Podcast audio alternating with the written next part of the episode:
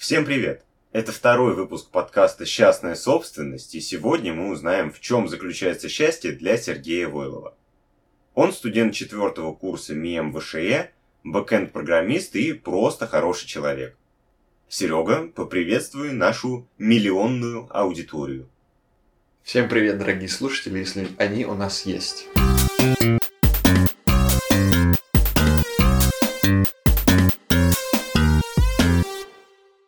Сегодня здесь собрались не просто так, как могло бы показаться. Мы сегодня пришли обсуждать счастье в твоей жизни.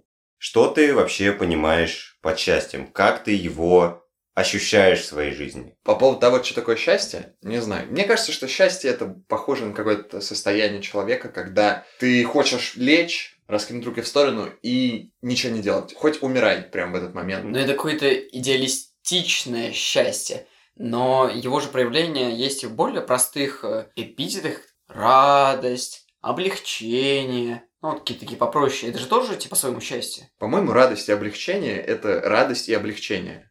А счастье А это счастье – это счастье. Когда ты ощущаешь себя счастливым в жизни? Я не знаю, я думаю, я не так часто себя ощущаю счастливым, и в целом мне кажется, что так и правильно. Я не должен себя ощущать счастливым постоянно, потому что, на самом деле, я уведу подкаст «Философское русло», и мне кажется, что счастье – это вредное чувство. Потому что я четко знаю ощущение счастья, я прекрасно представляю, это какая-то высшая точка блаженства что ты больше не хочешь ничего, у тебя лишены какие-то желания, у тебя их нет. То есть у тебя кончаются стремления, ты ничего не делаешь, и поэтому достигать счастья вредно даже. Э, В целом, да, скорее всего, нет стремлений, нет желаний в целом. Ты просто лежишь кайфово. И вы спрашивали, когда, что я мог это испытать? Условно, может быть, я узнал, что куда-нибудь поступил, допустим, когда поступил в вышку. Ну, я и мог... ты лег, и было замечательно. Почему бы не хотеть достичь такого состояния? Что мне дает такое состояние? То есть есть куча других крутых состояний, которые не являются счастьем. Есть тоже состояние потока, когда ты, ну, то, окей, не поток, можно радость испытывать, можно мотивацию испытывать, можно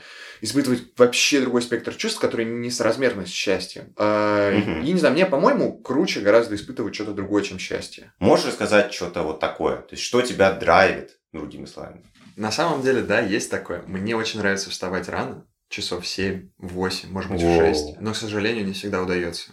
У меня большинство друзей ведут ночной образ жизни, то есть они ложатся в 2-3 ночи, и я все-таки хочу проводить с ними время, но это трудно, когда ты лег в 2 или в 3, встать в 7. Это, правда, очень тяжело. Я поэтому стараюсь идти на компромисс. Я встречаюсь с ними в 9, в 10 и стараюсь уйти домой пораньше, лечь в 12 спать. Но, к сожалению, в последнее время у меня все это реже и реже получается. А когда мне удается лечь очень рано, особенно на даче у меня это получается почему-то, и встать в 6, в 7, когда я лег, например, в 10, то это вообще супер круто ощущаю, как будто бы у меня весь целый день впереди.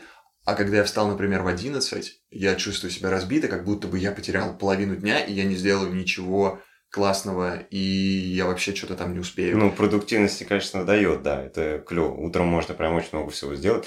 Забавно, что у меня ровно противоположная, наверное, проблема. Я не могу не вставать в 7 утра, потому что у меня брат ходит в школу, ему надо очень рано вставать, ну, по моим меркам.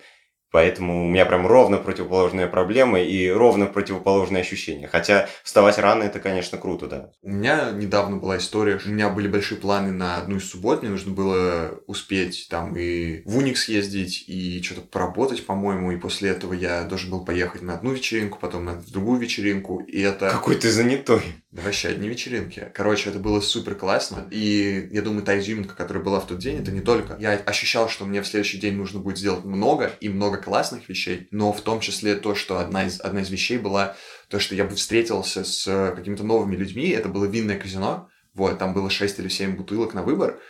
Не на выбор, а подряд шли бутылки, чуть-чуть наливали каждому. Ты должен был по вину, которое ты попробовал, определить сорт винограда, страну, было ли оно выдержано в бочке или нет, и, по-моему, старый или новый цвет. А, И то есть тебя грело именно на протяжении предыдущего дня ощущение, что вот вот завтра тебе будет клево, что у тебя будет такой крутой день, что ты так много сделаешь, что там будет так интересно. То есть, по сути, ты был счастлив, наверное, в этот день. Нет, не могу сказать, что сейчас счастья вообще никакого не было, я думаю. Я очень ждал чего-то, что будет Ну, впереди. предвкушение, это же Э, классное чувство. Предвкушение, да, это было просто кайфовое предвкушение, и все. То есть это не было то счастье, о котором я говорил в самом начале Ну, выпуска. философское твое определение, видимо, это не укладывается. Ну, хорошо. Конечно, нет. Э, Ну, Главное, что было радостно. Вот, было классно. И, короче, я еще, хотел сказать, там выиграл. э, прикольно было, потому что я наловчился ставить на процент алкоголя. Самое первое вино было 11-градусное, и это был минимальный процент, и я знал, от какого барьера идти, а большинство людей вообще забили на это. И... А со временем не было сложнее все считать? Не, не. И ты сказал грело, я хотел пошутить, что меня грела не мысль о том, что я пойду куда-то, меня грело вино в, в тот Заранее.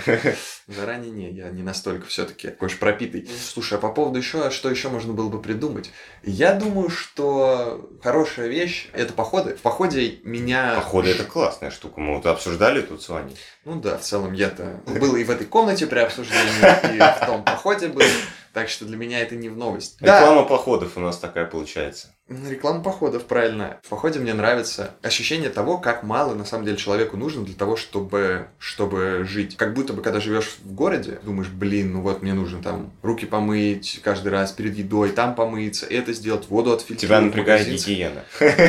Ну, ну ладно, не, на самом деле я понимаю, о чем ты говоришь. Ну там, допустим, электричество, позвонить, телефон, интернет, всегда на связи, свет какой-то там, и как вообще можно без него. А на самом-то деле, ну вот, просто берешь и живешь без этого. И на самом деле это жутко драйвит, ты осознаешь, как будто бы я чувствовал то, насколько мой организм может выживать классно. То есть я не Первобытное как... такое счастье. А, не то чтобы, ну опять же, опять, ну... Какой... Тебе не приходилось убивать мамонтов, но все-таки ты почувствовал, что... К счастью, ни мамонтов, ни медведей, ни лосей. Ну это нам повезло, конечно. Ну да, повезло. Вот, не приходилось. Но вообще, вот когда разводишь костер сам, когда ставишь палатку сам, когда в какой-то ты шторм куда-то плывешь, и ты, ты доплываешь, ты потом, ты сам же себе готовишь еду, ты сидишь в палатке, и тебе нормально тебе реально нормально. Ты вместо того, чтобы радоваться тому, что сходил в ресторан или в кафешку и покушал карбонару какую-нибудь покушал, то ты просто съел макароны с тушенкой, с водой еще. Это вообще какая-то жижа, жижа. И Которую ты, ты ел, причем на протяжении там прошлых да, двух да, недель. Да, ты ешь это пять дней подряд, но это ты съел, и тебе так хорошо. Или походный бутерброд,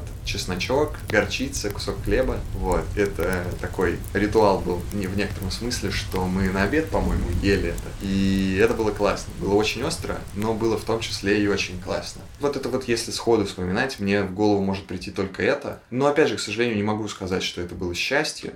Это были другие эмоции, которые толкали меня вперед и которые как раз не позволяли мне думать, что я оказался на вершине.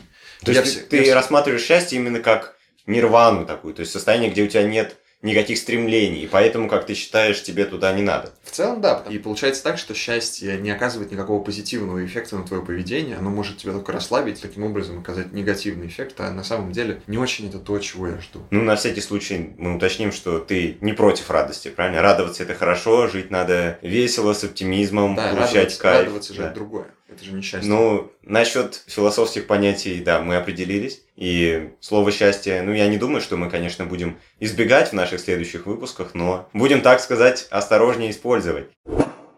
Ну, из твоих определений, в общем-то, получается, что счастье как будто бы не надо достигать. Жалел ли ты когда-нибудь, что ты в итоге ощутил это счастье, если ты вообще когда-то его, конечно, испытывал? Слушай, конечно, не жалел. На самом деле, вот это счастье, оно у меня чаще всего было вызвано какими-то внешними факторами. И, конечно, если я испытывал счастье, эти внешние факторы были благоприятны. Я куда-то поступил, что-то выиграл. Ну как я могу жалеть, что я это сделал? Конечно, я рад и с удовольствием бы повторил этот опыт еще раз. Ну тогда спасибо, что пришел в нашу комнату, где мы тут все сидим, Пожалуйста. записываем наш жесткий подкаст. Ждите новых выпусков, подписывайтесь на нас на всех платформах, где вы нас слушаете, ставьте что-то лайки там, вот это все, что-то Apple Music, Spotify. В общем, услышимся. Услышимся. Скажи поувереннее. Услышимся. Услышимся. Давай вместе. Услы... Давай, на раз, два, три. Услышимся! Ужасно. Да, ужасно.